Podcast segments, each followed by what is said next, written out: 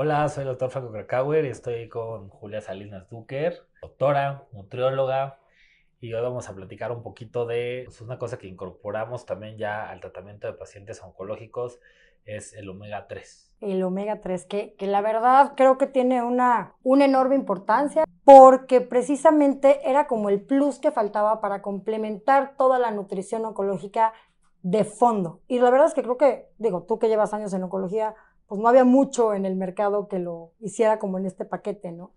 Pues que de repente queremos darle a los pacientes de todo.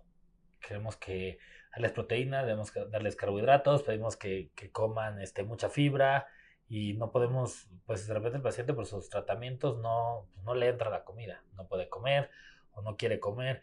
Entonces este aporte que de repente casi, casi en un licuado logramos poderle dar tantas proteínas, ponerle ahí este, todas estas eh, dosis altas de nutracéuticos, que pueda consumir este, muchos antioxidantes y que se pueda tomar una cápsula de, omega que pues equivale de repente a comerse dos raciones de pescado azul con los beneficios que esto tiene, ¿no? Y sin el mercurio y los metales pesados que puede tener. A veces nos concentramos mucho en la célula y en desintoxicar la célula y en nutrir la célula, pero el omega también es que la recubre, es su membrana.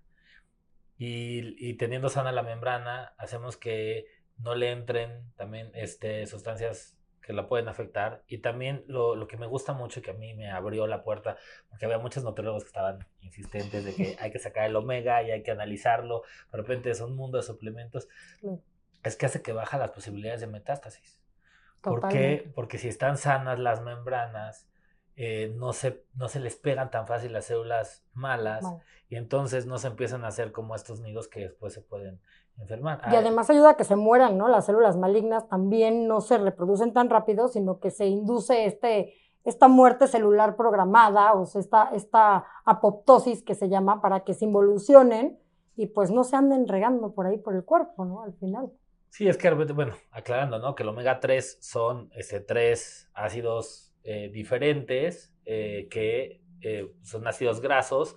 bueno, está compuesto por tres partes el omega 3, por eso se llama omega 3. Tiene el ARA, el EPA, y el ARA. Que esas son las partes que van a actuar directamente sobre las paredes de las células. Entonces, cuando consumimos todo esto en kit, pues se busca la nutrición de los pacientes. Totalmente. Entonces, es un elemento indispensable en los pacientes oncológicos, ya recomendado eh, por varias guías internacionales a dosis de entre 1 y 3 gramos.